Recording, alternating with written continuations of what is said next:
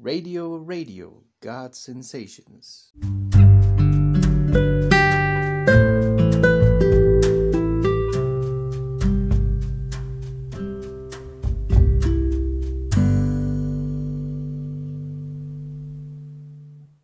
Hola y bienvenidos a su podcast, Pláticas de la Biblia.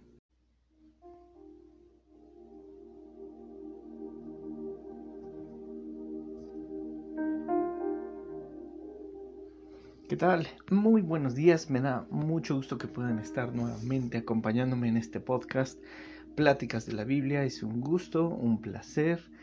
Y el día de hoy vamos a continuar, vamos a continuar con nuestro libro de Efesios, Efesios 4, del eh, versículo 17 al 32. Vamos a trabajar lo que es, eh, tiene como título Vivan como hijos de luz. Aquí eh, Vamos a indagar unos temas un poco delicados, así que voy a pedirle su disposición, su corazón abierto, su mente abierta en cuestión de qué es lo que dice la palabra, en cuestión de lo que estamos viviendo hoy. Así que, primero que nada, una breve oración. Dios, gracias por cada uno de los que estamos escuchando este podcast que representamos a una familia, representamos a una nación. Yo declaro que cada uno es sacerdote de su hogar y que su entendimiento es abierto, es eh, crecimiento en su vida, en su corazón, en su espíritu, para bendecir a sus familias, sus territorios y sus bienes. Bendice a cada uno y permítenos verte con ojos nuevos, ojos limpios, manos santas. En el nombre de Jesús. Amén. Pues comencemos. Eh, Pablo acaba de hablar de la unidad de la madurez como metas gemelas de la iglesia creada por Dios mediante la muerte de Cristo. Ahora muestra que la vida de los que le pertenecen a Dios también se caracteriza por la pureza, en marcado contraste con la vida eh, de los gentiles. Pablo comienza a hacer una comparación de lo que significa y cómo debe ser una vida del creyente en comparación de los gentiles. Cabe mencionar que es la cultura que tenían en ese tiempo, la cultura que Pablo estaba viendo que los efesios, y hablo de toda la ciudad, vivían, entonces él resaltaba puntos, empezó a resaltar puntos específicos de, este eres tú, así es como debes trabajar, así es como debes pensar, porque ahora estás sellado por el Espíritu Santo. Y eso, mi hermano, no ha cambiado. Desde el inicio de la escritura de la Biblia, el Pentateuco, los libros, eh, las epístolas, los evangelios, se ha mantenido la realidad de la Biblia. Que haya sido modificada y que hay libros por ahí escondidos y que eh, hubo un emperador que escogió específicamente los libros de la Biblia, bueno, eso es una eh, manipulación humana, pero aún así hemos visto que Dios sigue siendo fiel aunque el hombre quiere manipular los designios de Dios. Y hemos visto en la Biblia que ha habido personas que han querido ayudar a Dios manipulando sus promesas y aún así, aunque las cosas no le salen bien, Dios es fiel para cumplir sus promesas.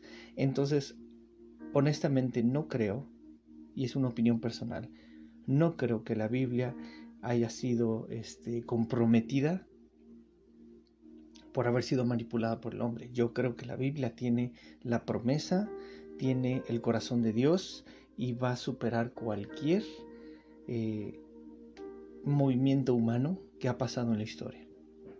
Así que tengo fe que lo que está escrito hoy en día sigue vigente. Y eso es lo que quiero que entiendas y me acompañes. Lo vamos a entender un poquito más adelante. Dice, la vida sin Dios es intelectualmente frustrante inútil y carente de sentido. La vida sin Dios es intelectualmente frustrante, inútil y carente de sentido. Aquí lo dijo Salomón en Eclesiastés 1. Dice, lo más absurdo de lo absurdo, dice el maestro, lo más absurdo de lo absurdo. Todo es un absurdo. ¿Qué provecho saca el hombre de tanto afanarse de esta vida? Generación va, generación viene, mas la tierra siempre es la, la, misma. La palabra absurdo en hebreo tiene una terminología que también significa aliento. Todo es aliento, dice el maestro. Todo es aliento. ¿Qué significa eso? que así como estamos tú y yo, tú escuchando, yo hablando, las palabras que salen de mi boca inmediatamente se vuelven pasado. Por aquí vienen y por aquí se van.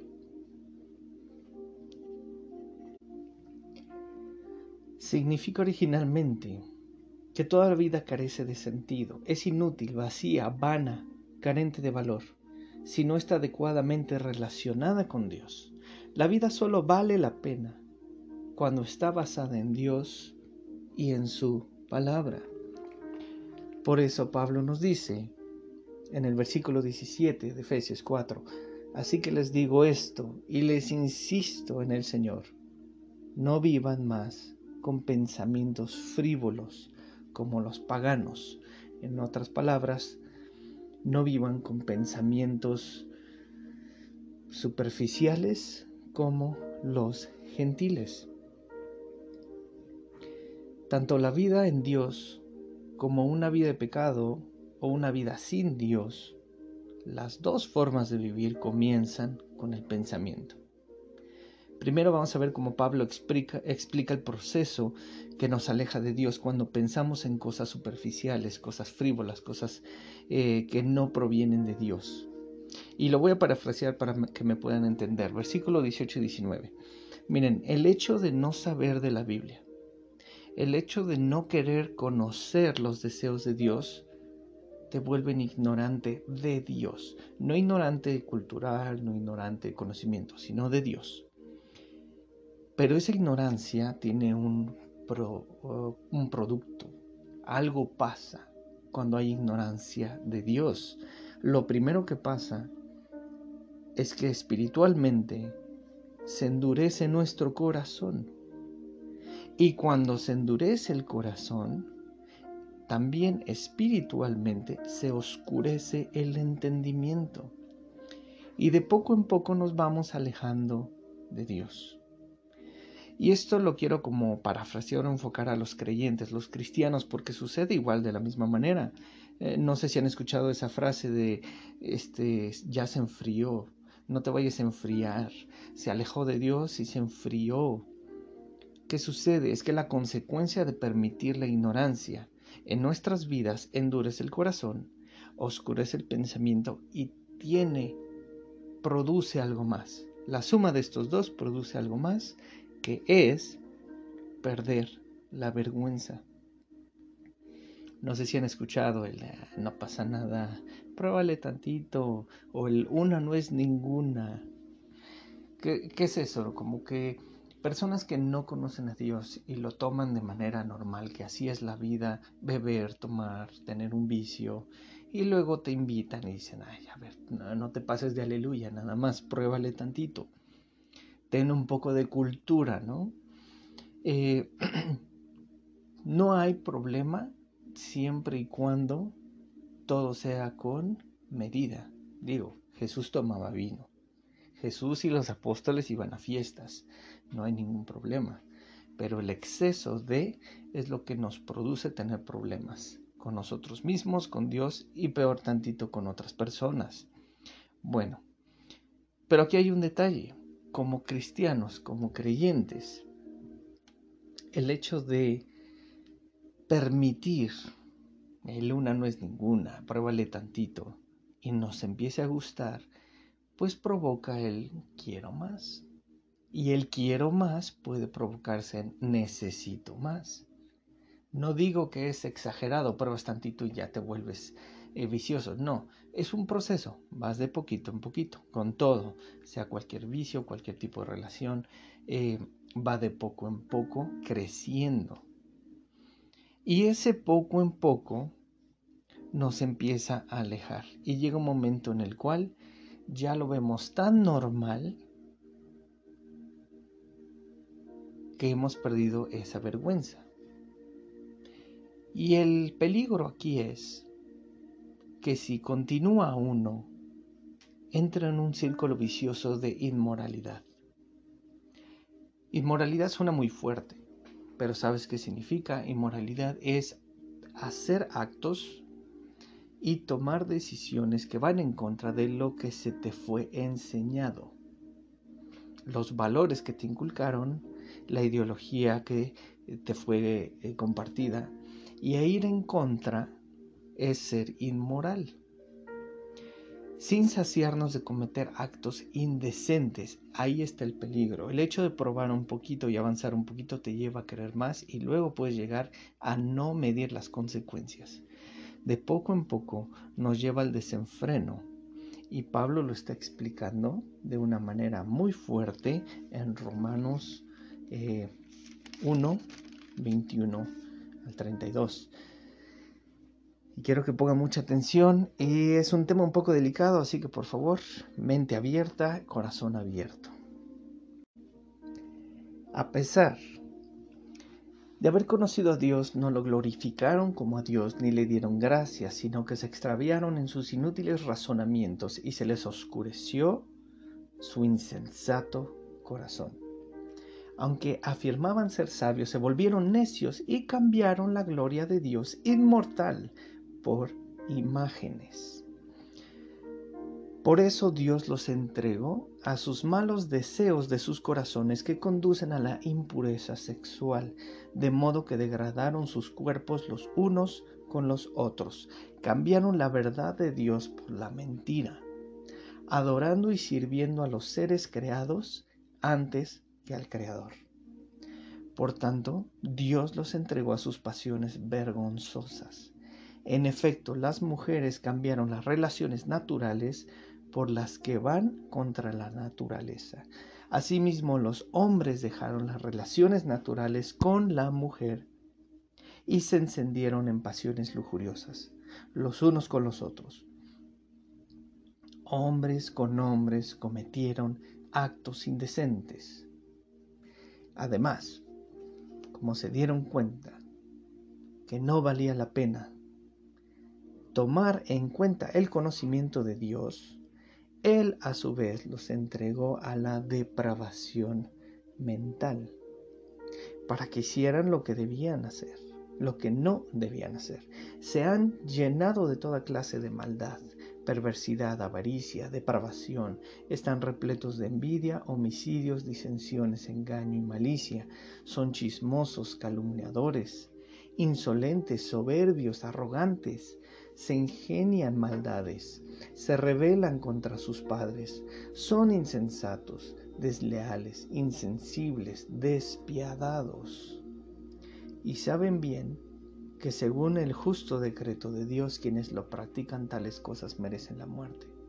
Sin embargo, no solo siguen practicándolas, sino que incluso aprueban a quienes las practican. Ahora yo te hago una pregunta, ¿no es acaso lo que estamos viviendo? ¿No es lo que la humanidad está aceptando? Aquí hay un punto que quiero tocar y es una opinión también que quiero compartir. Estamos en el tiempo de la expresión y la inclusión. Así que puedo expresar lo que yo quiera y por la inclusión se me debe respetar. En parte tiene razón, pero aquí hay un problema. La inclusión significa aceptar a las personas por su nacionalidad, su color de piel, su forma de hablar, su forma de ser. Se entiende que hay que respetar y ser tolerantes con su forma de pensar. Pero esa forma de pensar también lo están tomando y abusando de esa inclusión en esto es lo que pienso, esto es lo que quiero y ahora acéptenlo. Y cada vez va creciendo más. Entonces tenemos movimientos, eh, con todo respeto, el LGBTQ, donde tenemos que aceptar, incluir en la sociedad ideologías de género y bueno, somos cristianos, somos creyentes, vamos a amar al prójimo como nosotros mismos, adelante. Pero últimamente se han enfocado en que no solo tenemos que aceptarlo, sino que tenemos que eh, seguir ciertas normas. Yo como maestro me entero de que la SEP quiere inducir en sus clases de civismo a los menores, a los pequeños niños de primaria, que es normal crecer con dos papás, con dos mamás. Y más adelante, todavía no sé si ya se publicó, pero yo sé que más adelante eh, con estos movimientos puedes vestir la manera que tú quieras. Y como tenemos que respetar y tener esa inclusión, no podemos no podemos negar, no podemos limitar. Por ejemplo, no sé si han escuchado de la ley Mordaza.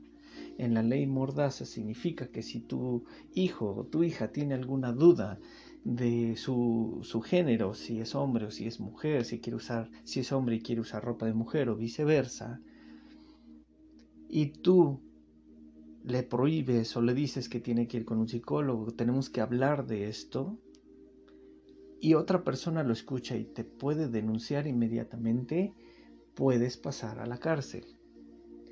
Ya no están permitiendo que los papás podamos tener la responsabilidad y el derecho de enseñar a nuestros hijos de la manera que creemos conveniente. Y eso ya no es inclusión. Eso ya es imposición.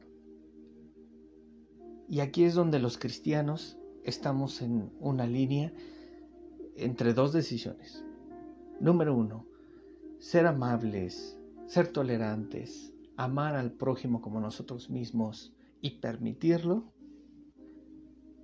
O exponer que la Biblia dice otra cosa y la pureza de Dios no se compromete y la santidad de Dios no se compromete. Una cosa es que el amor de Dios se ha expuesto a la humanidad para que sepan que Él es un hermoso y gran Dios.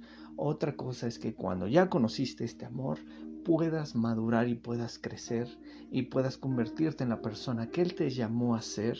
Y eso, ese, esa identidad, esa persona que Dios quiere de ti, tiene que estar relacionada con la pureza, con la santidad, por la justificación, por la redención, con la sangre de Jesús, por la herencia, por habernos hechos hijos, y al ser hijos de Dios, tenemos una identidad, tenemos una nacionalidad, tenemos una familia, tenemos un espíritu, tenemos un Dios, así que tenemos una forma de ser y un estilo de vida, y ese estilo de vida lo expone aquí en la, en la Biblia. Estos movimientos que están pasando en la sociedad, con todo respeto, los filtro a través de los versículos bíblicos y no van conforme lo que yo estoy viendo y creyendo. Las mujeres cambiaron las relaciones naturales por las que van en contra de la naturaleza. Los hombres dejaron las relaciones naturales con la mujer. Sí, una relación hombre con hombre, hombre con menor, no son naturales. Aquí lo dice hombre con mujer son naturales. Se encendieron las pasiones lujuriosas los unos con los otros. Así que lo que estamos viendo no es natural, mis queridos hermanos. Y ahora te hago la lista y vuelvo a leerlo preguntándote, ¿no es lo que estamos viviendo con esta sociedad? La sociedad, y no generalizo, sí generalizo, pero sabemos que no todos, pero lo estamos viendo, hermano. Se han llenado toda clase de maldad, perversidad, avaricia, depravación. Están repletos de envidia, hay homicidios, hay discusiones, hay engaños, fidelidades, hay malicia. Son chismosos, hay calumniadores, son insolentes y soberbios, son arrogantes, se ingenian de maldades y secuestros, se rebelan contra sus padres, son insensatos, son desleales, son insensibles y despiadados. Y no solo siguen practicando estas cosas, sino que aprueban a quienes las practican. Dime si sí o no, hermano. Si sí o no. Esto es lo que estamos viviendo con esta generación en movimiento de la inclusión. Hay mucha maldad el día de hoy. Hay muchos peligros el día de hoy. También hay enfermedades el día de hoy. Siguen los secuestros, siguen las corrupciones, siguen los homicidios, siguen las noticias de las infidelidades, siguen las noticias de el dinero, los pobres, los ricos, los ricos se hacen más ricos y los pobres más pobres. Problemas nacionales, gente eh, indocumentada buscando en otros países. Es lo que estamos viviendo, hermano. Entonces Pablo expone y muestra, esto es lo que pasa cuando hay pensamientos que no son de Dios. Se oscurece tu corazón, se oscurece tu, tu pensamiento, pierdes la vergüenza y empiezas a tomar decisiones que te llevan a actos inmorales, indecentes. Y luego necesito más, quiere más, quiere más. Eso es lo que Pablo está exponiendo como cristianos y como hijos de Dios, ahora vamos a ver la contraparte. Esto es lo que somos y esto es lo que tenemos que ser.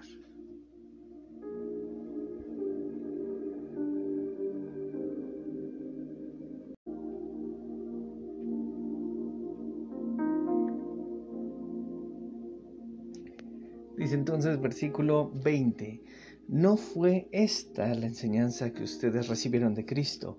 Si de veras se les habló y enseñó de Jesús según la verdad que está en Él.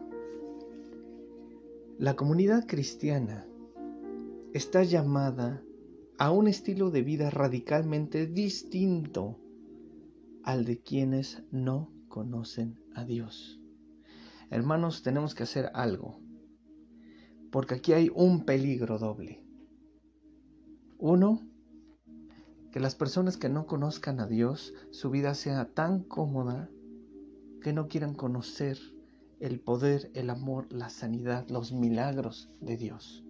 Y por el otro lado, que los creyentes, los que ya conocen a Dios, prefieran una vida cómoda a una vida de milagros, de sanidades, de amor.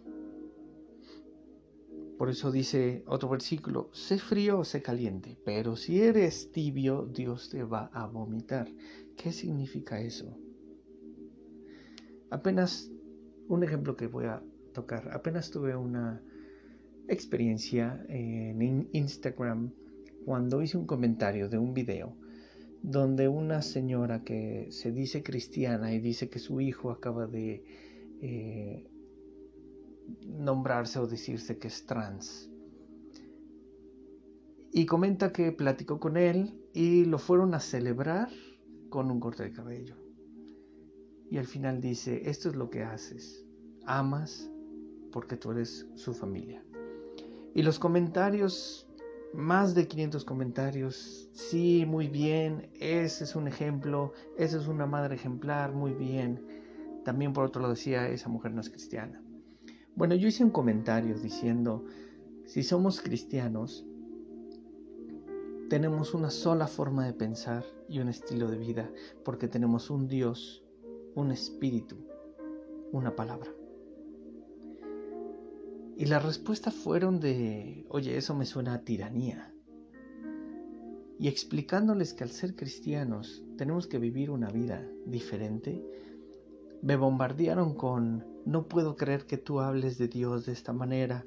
Este Dios que hablas es un Dios de amor, que ama sobre todas las cosas, en toda la Biblia, sobre Abraham, sobre Moisés, se muestra este amor, qué ideología tienes, qué mentalidad tienes. El que haya cometido pecado, que aviente la primera piedra. O sea, en pocas palabras me, me dijeron, estás juzgando y estás criticando. Y ahí caí en una reflexión y entendimiento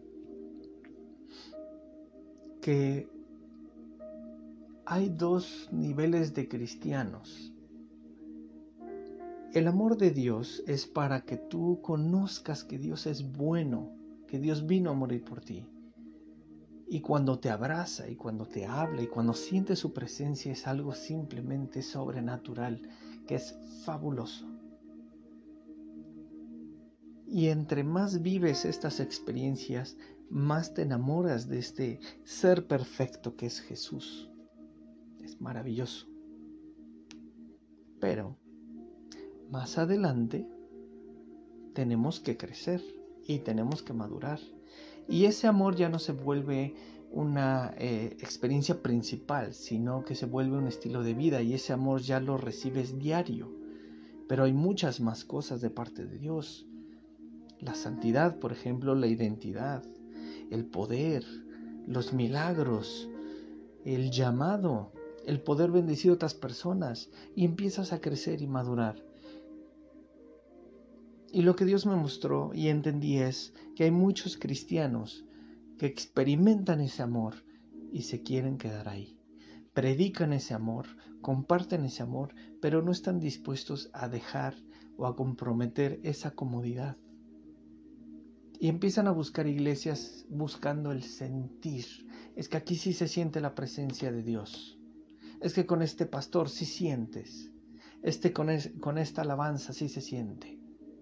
Mis hermanos, cuando dejas de sentir la presencia de Dios, no es porque estés mal o estés en pecado, desconectado, simplemente Dios, como Moisés, primero la nube, yo te guío, yo te protejo, tú avanzas debajo de mi nube, de mi protección, de mi amor, de mi cuidado. Pero hay momentos que hay que madurar, y hay que crecer. Y entonces como José, Josué, ya no hay nube. A donde quiera que tú vayas yo iré. Donde pise la planta de tu pie yo te bendeciré. Ahora sí, tú decides, yo estoy detrás. Tú eres responsable de tus actos y yo voy a estar detrás de ti. Tú me consultas, yo te consejo, tú avanza, yo te sigo. No me consultas y tú avanzas, yo me quedo y tú te vas.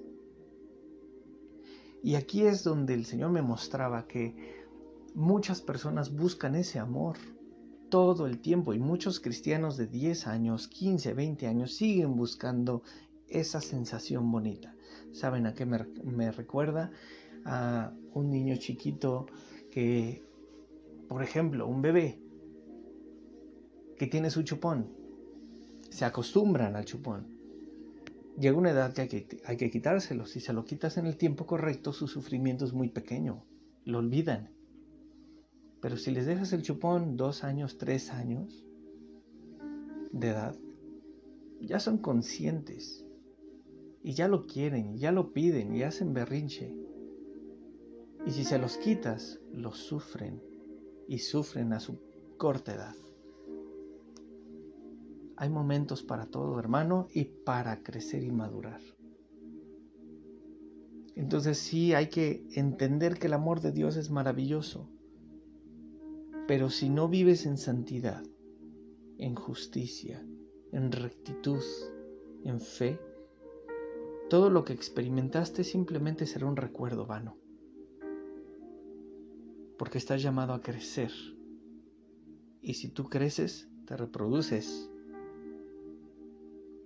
y si alguien se reproduce, es para dar vida, para dar fruto.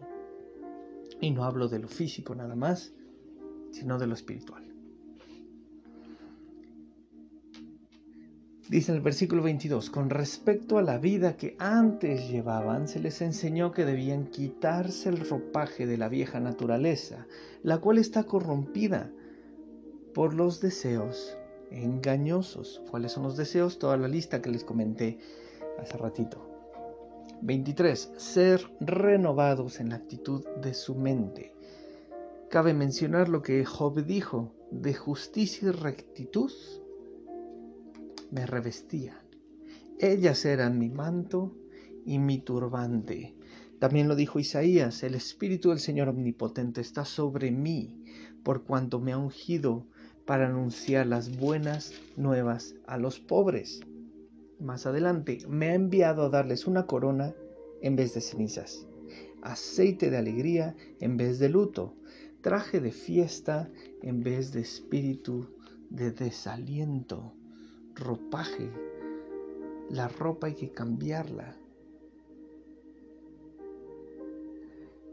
Necesitamos revestirnos de Cristo. ¿Qué significa? Versículo 23, otra vez, ser renovado en la actitud de tu mente. Eso significa cambiarse de ropa. Cambia tu forma de pensar. De los pensamientos frívolos que te endurecen el corazón, que oscurecen tu pensamiento, que te llevan a perder toda, toda vergüenza y caer en la inmoralidad y cometer eh, actos indecentes y querer más, a renovar y cambiar tu mente, versículo 24, y ponerse un ropaje de la nueva naturaleza. Pensamientos creados a imagen de Dios, pensamientos en verdadera justicia y pensamientos en santidad. Ahora vamos a ver la contraparte, los pensamientos que debemos tener como hijos de Dios. Cambia tu mente, cambia tu ropaje.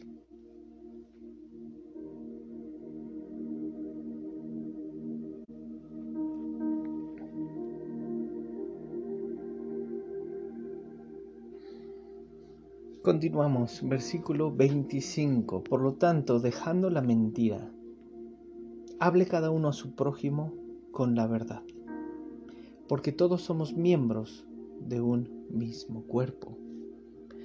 26. Si se enojan, no pequen, no dejen que el sol se ponga estando aún enojados.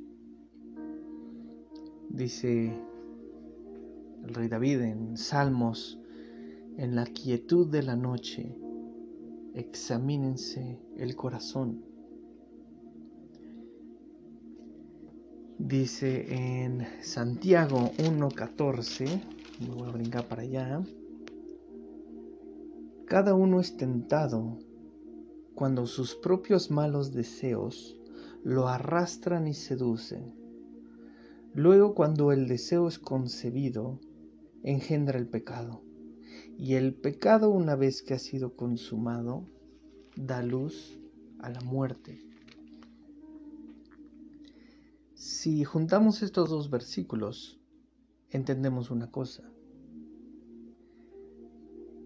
Cuando tenemos la tentación en el día, por nuestros malos deseos, porque todos tenemos malos deseos, se engendra un pecado. Y cuando hay pecado hay muerte. Y si lees en el versículo 27 de Efesios 4, no den cabida al diablo. En el 26, que no se ponga el sol estando enojados. Mis hermanos, ¿qué significa esto? Significa que si tú tienes un pensamiento que se vuelve, que tienes una tentación y esa tentación la llevas a cabo, pecas y ese pecado se vuelve muerte. Pero si no lo solucionas para el cabo del día, estás permitiendo que el diablo tenga derecho legal sobre tu vida para el día siguiente. Por eso dice no den cabida al diablo no solamente es enojarse, y eso está con relación, principalmente relación marital, relación de noviazgo. Que no se acabe el día en haber estado peleados. También familiares, pero tienen menos pleitos que una relación, porque en la relación están juntos todo el tiempo. Que no termine el día sin pelear, eh, eh, el día peleados. Arréglenlo porque si no al día siguiente Satanás tiene derecho legal de algún área que Él escoja de tu vida. ¿Por qué? Porque permitiste que ese enojo se mantuviera y eso es pecado. Y ese pecado, la paga del pecado es la muerte. No sé si te ha pasado que de repente tienes un día que simplemente todo te va mal. No sé si has meditado que estuviste enojado, peleado, simplemente le dejaste de hablar a alguien. Piénsalo, medítalo. Dice en el versículo 28, continuamos, el que robaba, que no robe más, sino que trabaje honradamente con las manos para tener que compartir con los necesitados. El punto no es robar, el punto es compartir. El trabajo cobra un nuevo significado cuando es un medio para el sostenimiento personal y para servir a los necesitados. Es muy importante este, tomar acción. Que tu trabajo ya no sea solo para ti, sino para compartir. 29. Eviten toda conversación obscena. Por el contrario, que sus palabras contribuyan a la necesaria edificación y sean de bendición para quienes las escuchan. El cristiano no solo deja de decir obscenidades, mis hermanos, sino que también comienza a decir cosas que ayudan a la edificación de los demás. Hablar correctamente para ayudar a otros, para enseñar a otros. Cambia tu forma de pensar y cambia tu forma de hablar. 31.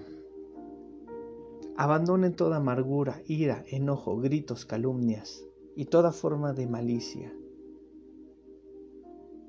¿Por qué? ¿Por qué nos está diciendo todo esto?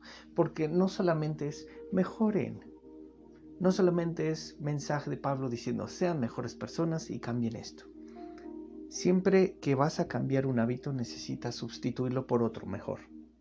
Siempre que vas a cambiar una acción necesitas sustituirla. Pues esta es la sustitución, mis hermanos. ¿Por qué tenemos que cambiar? ¿Sabías que si todo es amor, todo es por amor, también tenemos que cambiar por amor? ¿Sabías que a robar, hablar obscenidades, tener, tener amargura, enojo, maldad, son actitudes que agravian a una persona. ¿Qué es agraviar? Agraviar significa ofender a alguien con hechos o insultos, atentando contra su dignidad, su honor, su credibilidad, especialmente cuando se hace injustamente. Es perjudicar a una persona en sus derechos o sus intereses. Luego entonces aquí toca un punto muy importante. El versículo 30.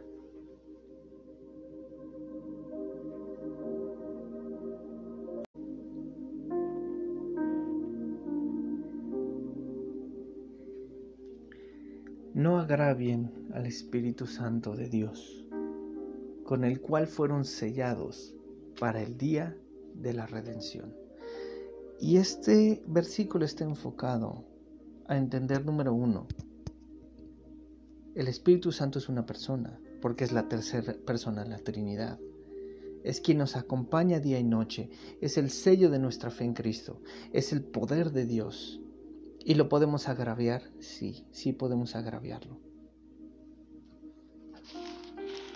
Voy a decirle el significado agraviar y ahora con este nuevo sentido.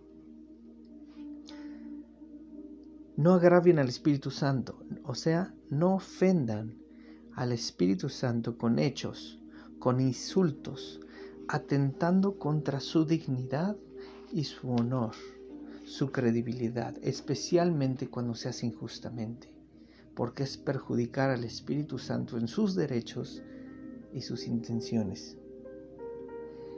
Mis hermanos, todo lo que vimos en Romanos, toda la lista de esas cosas, de esos actos.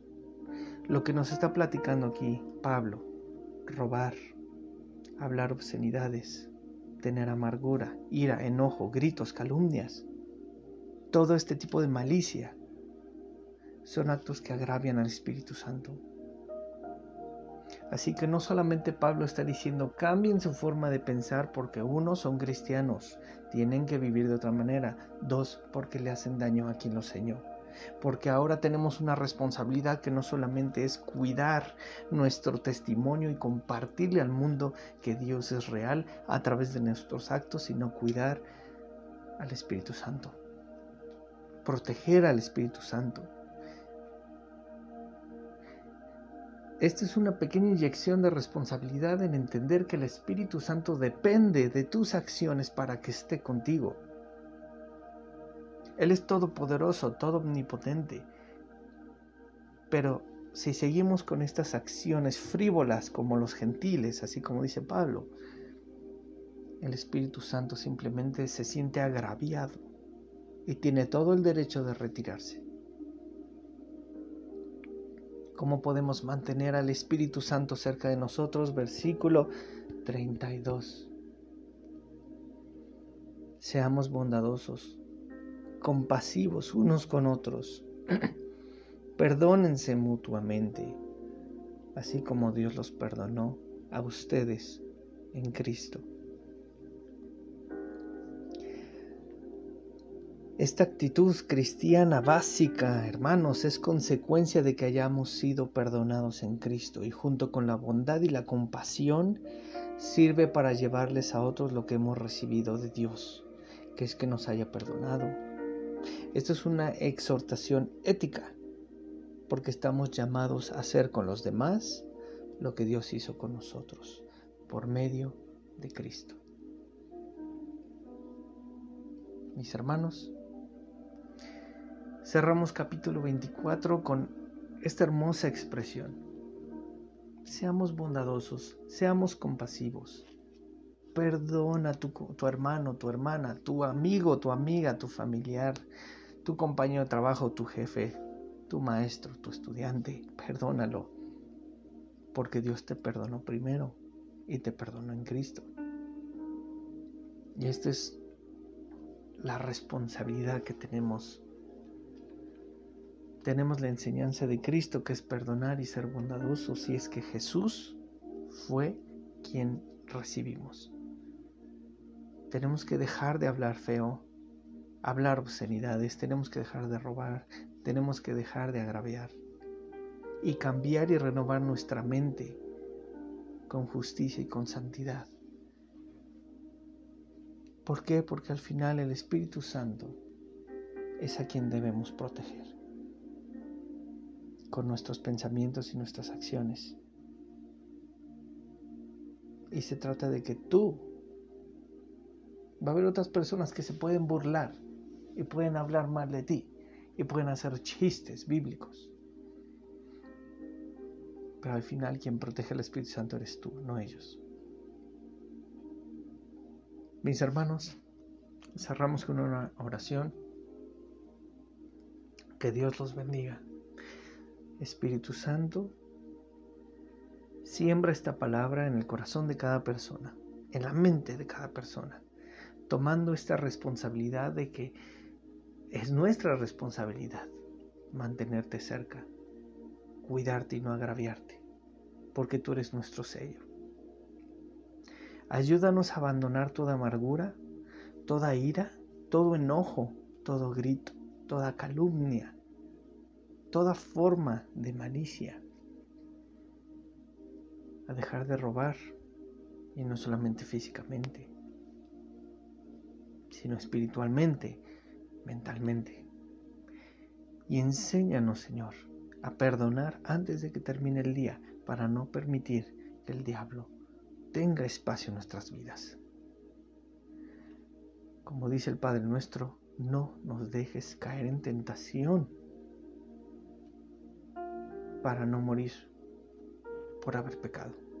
Cúbrenos, Señor, con tu sangre, cúbrenos con tus ángeles, cúbrenos, Señor, con tu espíritu y llévanos a un nuevo nivel de enseñanza, a un nuevo nivel de discernimiento para cambiar nuestra forma de hablar, nuestra forma de pensar. tener pensamientos renovados. En el nombre de Cristo Jesús. Amén. Te bendigo, nuevamente te agradezco por haberme acompañado en este podcast, que Dios te bendiga mucho y nos escuchamos en el siguiente podcast, Efesios 5. Que Dios te acompañe en todo momento.